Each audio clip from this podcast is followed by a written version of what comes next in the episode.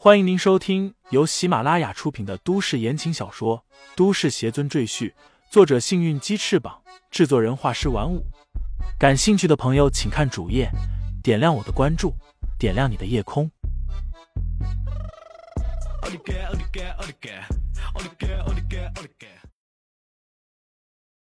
第八十章，杀你的人。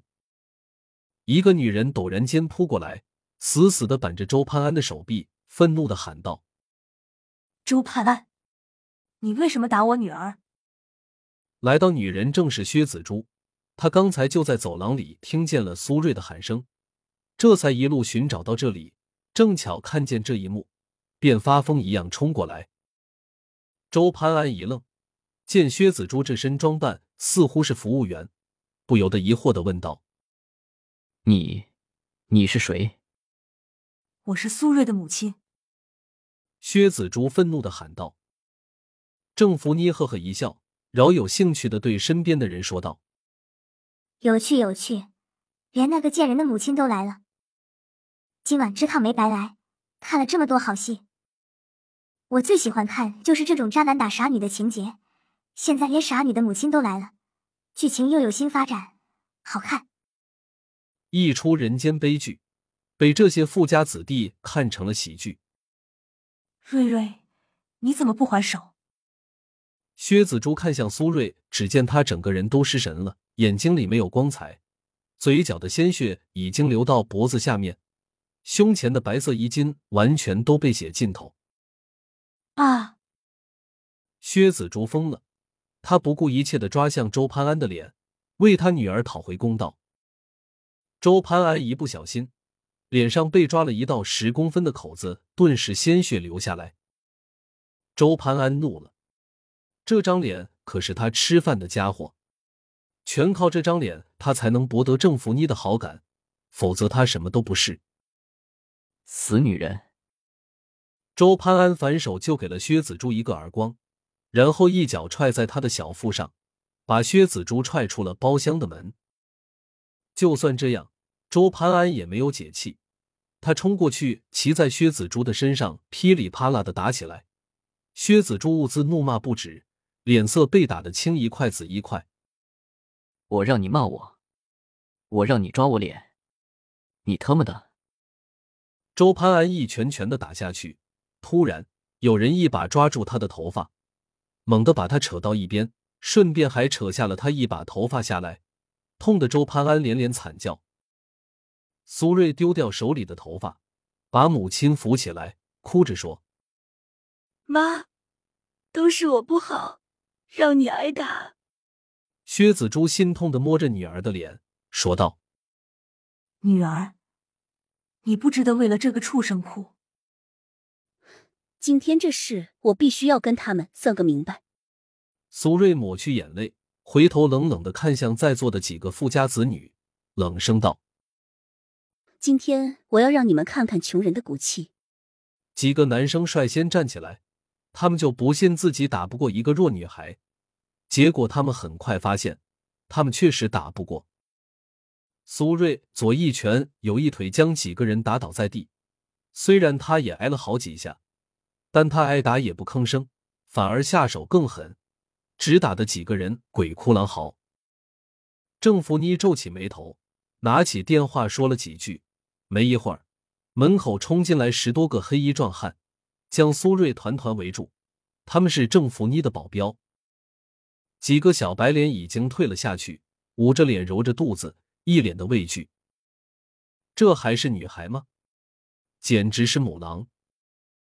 薛子珠想进去救女儿，被一个壮汉丢出了门外，随后大门被里面的人反锁上。随后。薛子珠听见里面传来怒骂和打斗的声音，他使劲的拍打房门，但没有人给他开。之后他又去找主管，主管表示这件事他管不了，因为郑福妮的身份特殊，连总经理王源都不敢招惹。他只是委婉的表示，让薛子珠去报警试试，虽然几乎没有什么用。薛子珠当然知道没用，无奈之下。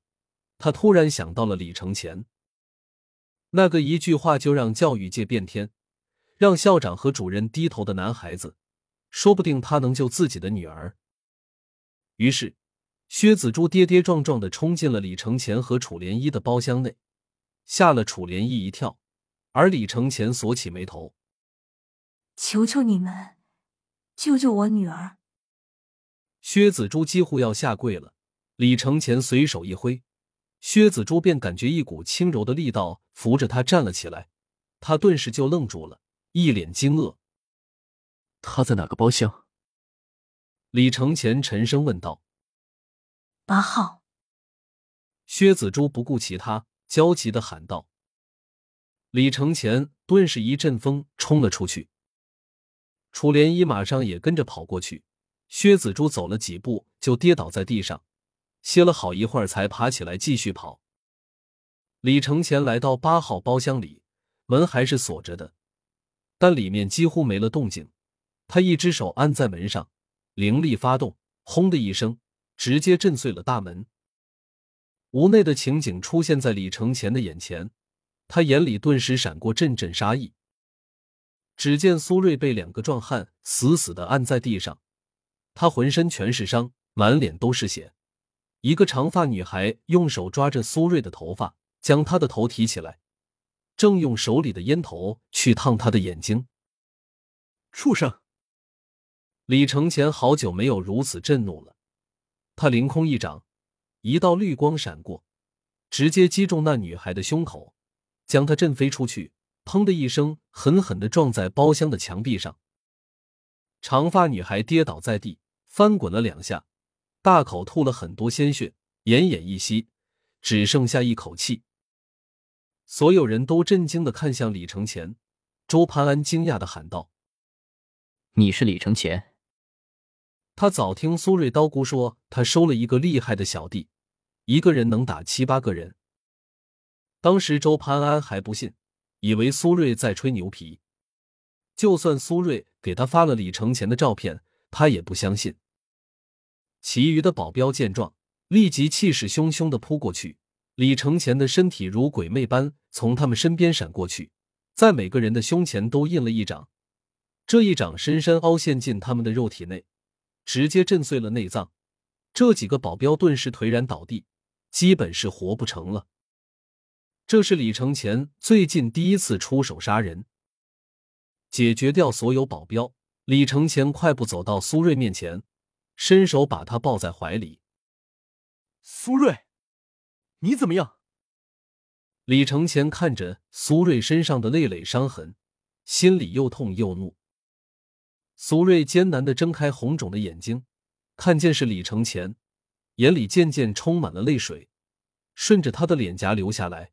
他哑着嗓子哽咽道：“你说的对，他根本不喜欢我。”李承前伸手去帮苏瑞擦眼泪，他身子一震，顿时感受到苏瑞体内的魂魄是师尊的恶魄。李承前深吸一口气，这次没有错了，苏瑞就是师尊的化身。郑福妮站起身，冷冷问道：“你是什么人？竟然打伤我的保镖？”他还不知道自己的保镖已经全都阵亡了。李承前抱起苏瑞，用灵气缓缓修复他身体的伤，冷冷看着屋子里的所有人，说道：“我是要杀你们的人。”听众朋友们，本集已播讲完毕，欢迎订阅专辑，投喂月票支持我。你的微醺夜晚，有我的下集陪伴。